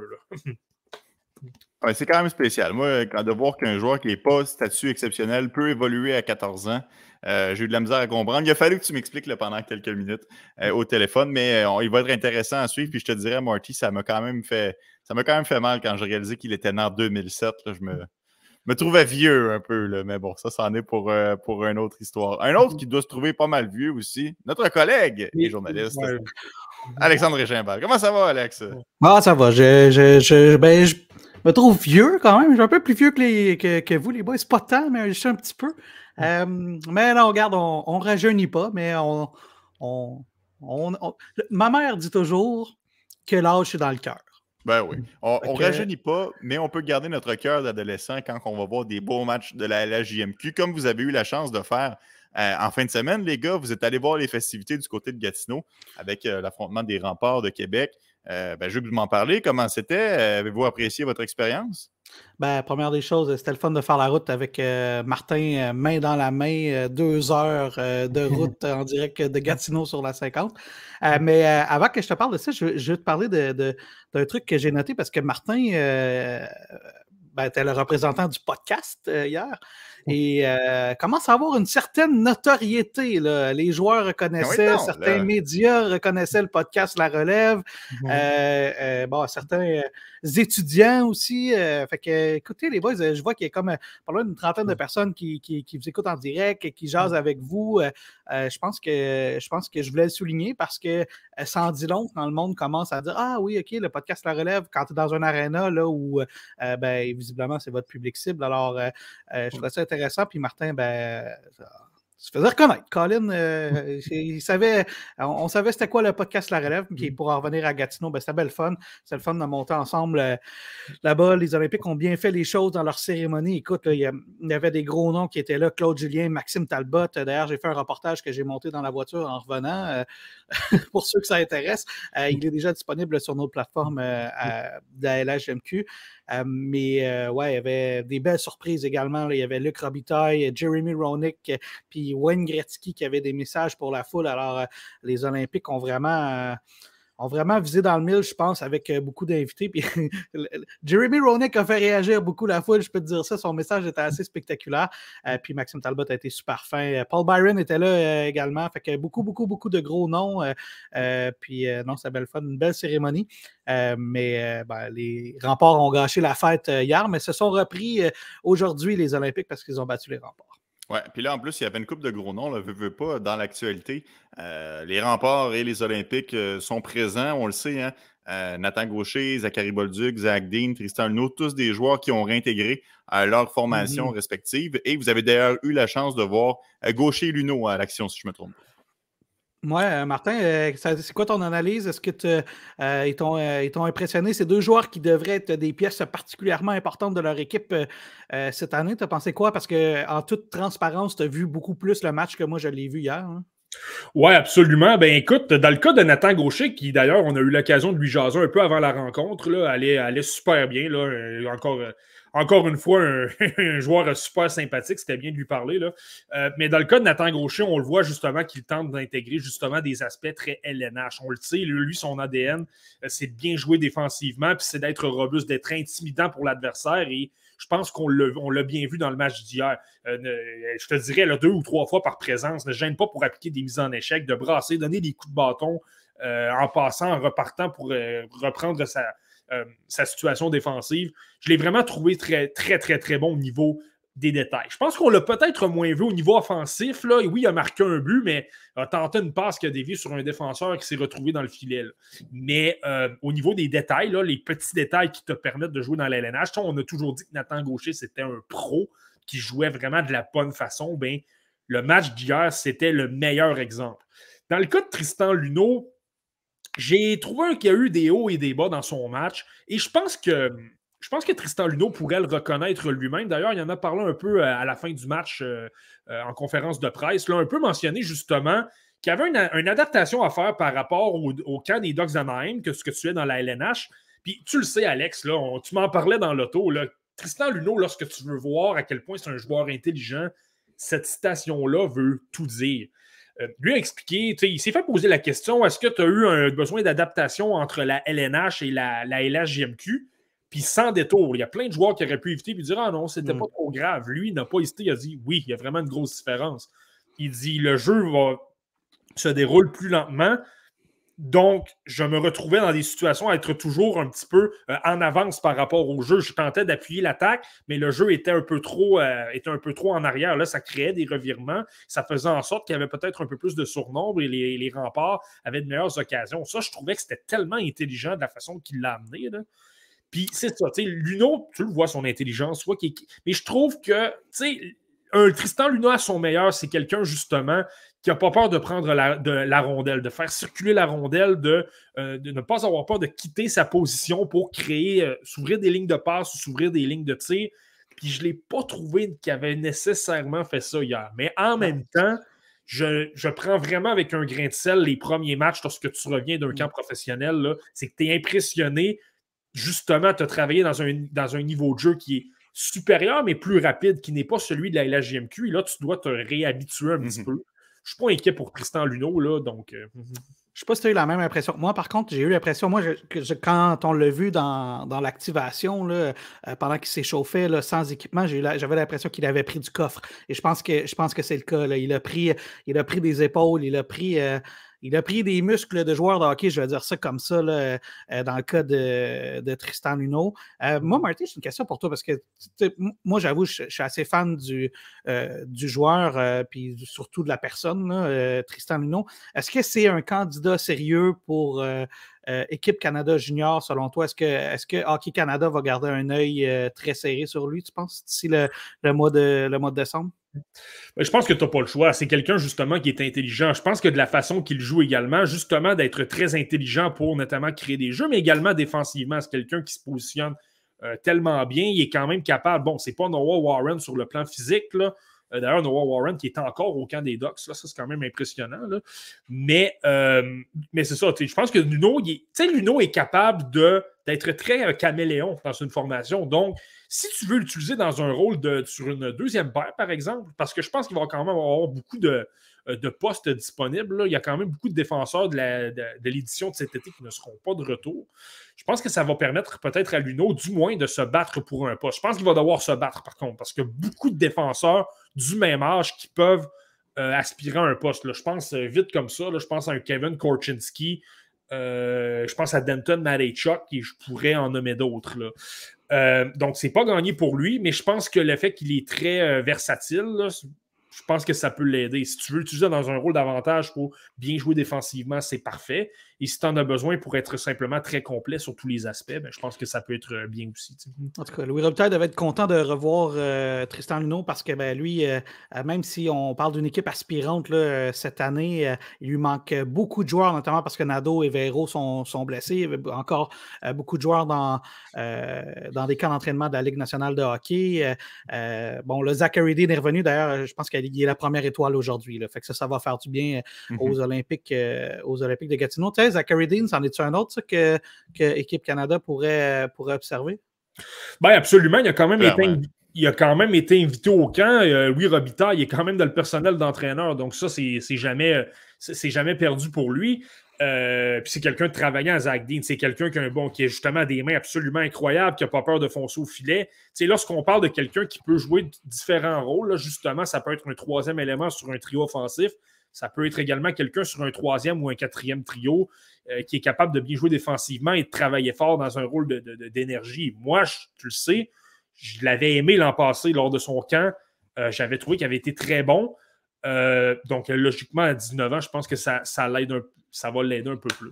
Ben oui, puis euh, tu l'as dit, Marty, il avait été excellent et ça n'avait pas assez proche. Là. Il avait été dans les dernières coupures l'année dernière. Là. Euh, j'aurais pas été surpris si on y avait été au mérite qu'il réussisse à se tailler un poste, mais on le sait, hein, euh, championnat mondial junior, c'est pas un tournoi de 18 ans, donc ça explique un peu pourquoi Xagli n'avait pas eu sa place. Bon, Marty, Alex, tu viens de le mentionner, Louis Robitaille a vraiment une formation qui est démunie par les absents ou les blessures. Et c'est le cas notamment pour Sam Savoie qui surprend et qui est toujours au camp mm-hmm. d'entraînement des, euh, des, Blackhawks. oui, puis là, il y en a qui s'énervent un peu avec, euh, avec Sam Savoie, puis je suis bien content pour le petit gars, là, pour vrai, c'est un, un, gars bien sympathique, euh, mais je ne sais pas si vous avez vu ça passer, les boys, il y en a déjà qui, commencent à comparer à un certain Andrew Shaw qu'on a vu à Montréal, là, comme si c'était le prochain Andrew Shaw. En tout cas, pour un choix un peu plus loin dans le repêchage, les comparaisons se font aller assez rapidement, mais ben, regarde, sans que ce soit vraiment une comparaison. Euh, je sais pas, là, des fois, on peut juste comparer pour comparer, mais vous en pensez quoi de cette comparaison-là, les gars? Ça me savoie, je, suis curieux de savoir ce que vous en pensez. Ben, les comparaisons avec Andrew Shaw se tiennent dans le sens que, tu le sais, là, Alex, c'est un c'est un, un petit tabarnouche, là, Alexis Samuel. c'est un gars qui. Euh, je vais vous donner. Je ne sais pas si vous avez déjà vu cette capsule-là, mais j'ai fait une capsule de présentation avec lui. Puis euh, la première question que j'avais demandé, elle est sur YouTube, cette capsule-là. Ça vaut la peine d'aller l'écouter. La première question, j'ai ouvert la capsule avec ça, puis j'ai dit c'est quoi. Euh, c'est quoi la. C'est quelque chose comme c'est quoi la pire chose que tu as dit à un adversaire sur la glace, puis là, il me regarde, puis il fait. Là, j'ai dit ce qui, ce qui se dit sa glace reste sa glace, puis il fait Ouais. Puis là, la capsule part. C'est un gars qui parle beaucoup sur la glace. Je pense qu'il est capable de déranger l'adversaire. Euh, euh, fait que c'est en ce sens-là que tu dis que euh, Martin, il peut. Andrew Shaw peut, peut y avoir une certaine résonance. Ouais, c'est ça. Puis tu sais, c'est surtout si tu compares un peu aussi. Moi, moi, personnellement, je vais être honnête avec vous. Samuel Savoie n'a jamais été mon, un de mes préférés parce que je trouve qu'en attaque, il en apporte peut-être pas assez. Mais par contre, tu sais, je, dis souvent, qualité exceptionnelle, lui, pour déranger, pour frapper, pour aller devant le filet, pour faire sentir ta présence, il est là. Il est exceptionnel, pas à peu près. Pas le plus gros non plus. Là. Andrew, Shaw, Andrew Shaw, il est plus gros que, que, que Sam Savoie. Ouais, mais sa voix à 18 ans également. Il est capable de prendre du coffre et de travailler. Puis écoute, de la façon qu'il se comporte sur une patinoire, je ne suis même pas inquiet qu'il va le faire. Là. Mais tout simplement pour dire, moi, j'ai regardé deux matchs de Samuel Savoie. J'ai regardé un match notamment contre le Wild dans le cas des recrues. Et j'ai regardé une autre rencontre contre les Red Wings de Détroit. Et là, je comprends pourquoi il fait tourner des têtes. C'est que justement, tu sais, ces genres de joueurs-là qui surprennent, justement, là, ils vont justement appliquer la recette que Sam Savoie est en train d'appliquer tu es acharné, tu te fais remarquer pratiquement toutes les présences parce que tu frappes les adversaires, tu leur fais perdre les pédales, tu, euh, trouves le moyen d'aller devant le filet. Écoute, il a été utilisé en avantage numérique dans des matchs, Samuel Savoie. Ça donne une idée. là. Euh, c'est pour ça qu'on l'adore. C'est qu'il est tellement, tellement impliqué. Puis j'ai une séquence, justement, dans le match contre le Wild, là, euh, se retrouve contre un adversaire. Je pense que c'est. je, me souviens plus. Je pense que c'est Mitchell chez mais je ne veux pas dire n'importe quoi, mais il rentre, dans une confrontation un contre un avec le joueur après le sifflet, lui fait perdre les pédales. Les joueurs du Wild étaient complètement fous. Je pense qu'après ça, se sont remboursés en avantage numérique. Euh, s'est retrouvé dans le filet, a trouvé le moyen de marquer, puis il est exubérant, en, a donné à peu près euh, plus, plus, a quand même donné pas mal. Puis je pense que là, il a gagné beaucoup de gens. Puis moi, à ce moment-là, je m'étais dit, écoute, OK, de la façon qu'il joue là, c'est la recette parfaite pour demeurer longtemps dans un camp. Et faut rester pas mal plus longtemps qu'on le pense au camp des Hawks. Et là, tu vois, il y a quoi? Trois. Euh, là, les Zachary Bolzuc revient. Là. Euh, je pense qu'il reste deux joueurs seulement de la LHGMQ qui sont dans des camps. Il y a Noah Warren et il y a Samuel Savoie. Si on avait parié là-dessus euh, cet été, je ne suis pas certain qu'on aurait pris Samuel Savoie, mais de la façon qu'il joue, c'est tout simplement cette façon-là que tu peux impressionner. Est-ce qu'il va se tailler une place avec les, les Blackhawks? Je pense que ce serait prématuré. Là mais il peut gagner des points pas mal, juste par En tout cas, il fait bien paraître Alexandre Rouleau, euh, le dépisteur au Québec euh, euh, des Blackhawks de Chicago. D'ailleurs, je l'avais croisé, Alex, après le repêchage, puis il avait quand même un beau sourire là, quand il mm. parlait de Sam Savoie. Alors, je, pense que, je pense que lui, il n'est pas très surpris de ce qu'il voit sur la glace. Choix de troisième tour en 2022, Samuel, va des Blackhawks, tout juste euh, quoi, 7-8 rangs derrière Vincent Sroer du Canadien de Montréal. Donc, ce serait intéressant à surveiller euh, les deux trajectoires de ces euh, jeunes hommes. un peu plus tôt aujourd'hui, messieurs, Gabriel Degg a été solide à son premier match avec les Tigres devant le filet, 18 arrêts en 19 lancés. Une première mm-hmm. victoire pour le Cerbère, Alex.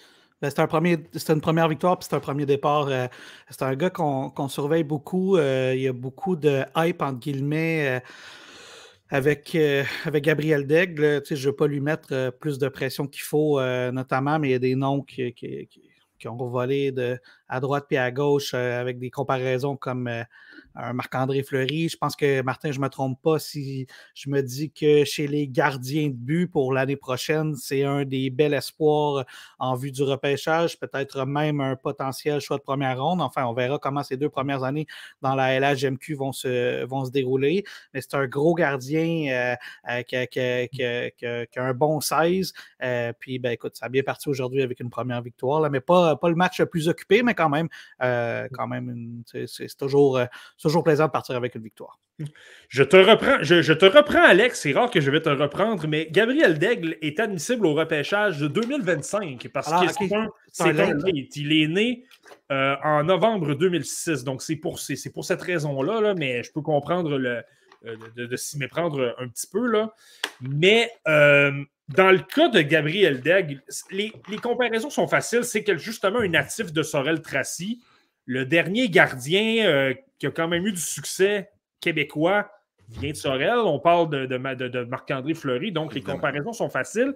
Et on le sait, la, fameuse tradition des gardiens de but québécois, la pépinière de gardiens qu'on a eue euh, dans les années 90 et début 2000, euh, ça s'est effrité, notamment parce qu'on a commencé à avoir des gardiens de plus gros gabarits, de 6 pieds 3, 6 pieds 4 pouces. Euh, au point où un Carey Price, présentement, est pratiquement considéré comme un petit gardien, alors qu'il est très, très gros, le Carey Price. Euh, mais la qualité des gardiens de but au niveau du style papillon, de la technique, a toujours été quand même bonne au Québec. C'est simplement qu'au niveau gabarit, on est moins capable de suivre. Et là, tu as un Gabriel Daigle qui vient de Sorel, donc la comparaison est facile. Euh, repêché, très haut, repêché très haut au dernier rencontre de la LHGMQ, quand même deuxième au total. et il est 6 pieds 4 pouces, 209 livres. Et honnêtement, je l'ai vu jouer cet après-midi contre le Drakkar de Bécomo. Oui, les Tigres ont fait un bon travail. Il n'y a pas eu énormément de pression devant lui, des joueurs qui ont obtenu des, retours, des chances de marquer et, tout ça. Là. Les, Tigres ont joué un bon match défensivement. Mais en même temps, c'est impressionnant de voir à quel point il bouge bien, qu'il est athlétique, il suit bien le jeu. Pour un joueur de 16 ans, je vous le dis, il est pratiquement toujours bien placé. Euh, oui, par moment, il peut se laisser déporter, mais je pense que c'est normal. En même temps, il y a 16 ans. Là le seul but qu'il a accordé, c'est un revirement qui s'est passé directement devant lui. Je pense que sur son jeu de pied, il doit être un en peu début de match. En début de match, exactement. Je mm. pense qu'il doit être un petit peu plus euh, euh, calme. Euh, en fait, il est calme devant le filet, c'est pas ça que je veux dire, mais je pense qu'au niveau de son jeu de pied, il a intérêt à être peut-être un peu moins nerveux, là, mais il s'est fait battre du, entre les jambes aussi. Mais tout simplement pour te dire, moi, j'ai bien aimé ce que j'ai vu. Rapide, athlétique et justement montrait quand même un, un certain calme. Là, en troisième période, là, j'ai trouvé qu'il a quand même fait des arrêts. Là. Euh, tu sais, lorsque tu fais paraître un arrêt facile, c'est toujours euh, assez intéressant. Donc, Ouais, excuse, je ne vais pas te couper. mais ce que j'allais dire qui est intéressant aussi, c'est que, euh, bon, mais même s'il a accordé un but rapidement euh, dans le match, ben, il s'est ressaisi par la suite, puis euh, il n'y a plus rien qui est passé. Puis ça, je trouve ça intéressant parce que pour un gardien qui en était à son premier départ, d'accorder un but rapidement, ça peut shaker. mais visiblement, par la suite, c'est bien repris, là, même si ça n'a pas été le, match le plus occupé. En tout cas, ça va être un, espoir intéressant à suivre pour ben, les trois prochaines saisons, hein, Martin, comme tu le soulignes si bien, puisque c'est un, c'est un late.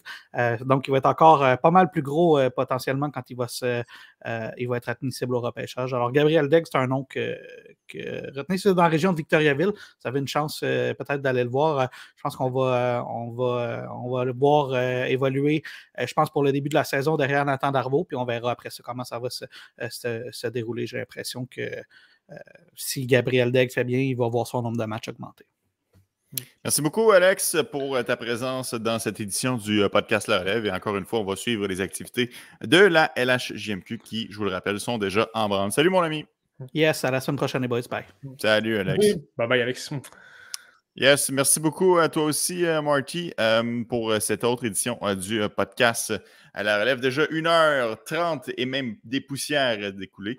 On espère que vous y serez la semaine prochaine parce qu'on aura encore une fois une édition quand même assez chargée. Là, ce sera le dernier épisode avant la première euh, rencontre de saison régulière du Canadien de Montréal. Et comme je le disais un peu plus tôt, on aura l'occasion de faire un tour des autres espoirs un peu partout à travers la Ligue nationale. J'ai vu tantôt quelqu'un qui soulignait euh, les prouesses de Brad Lambert face aux Canadiens. Il y en a plein d'autres. On aura l'occasion d'en revenir euh, la semaine prochaine plus en détail. Et on espère que vous serez avec nous pour une autre édition du podcast La Relève. Salut Marty. Yes, bye bye. Ciao.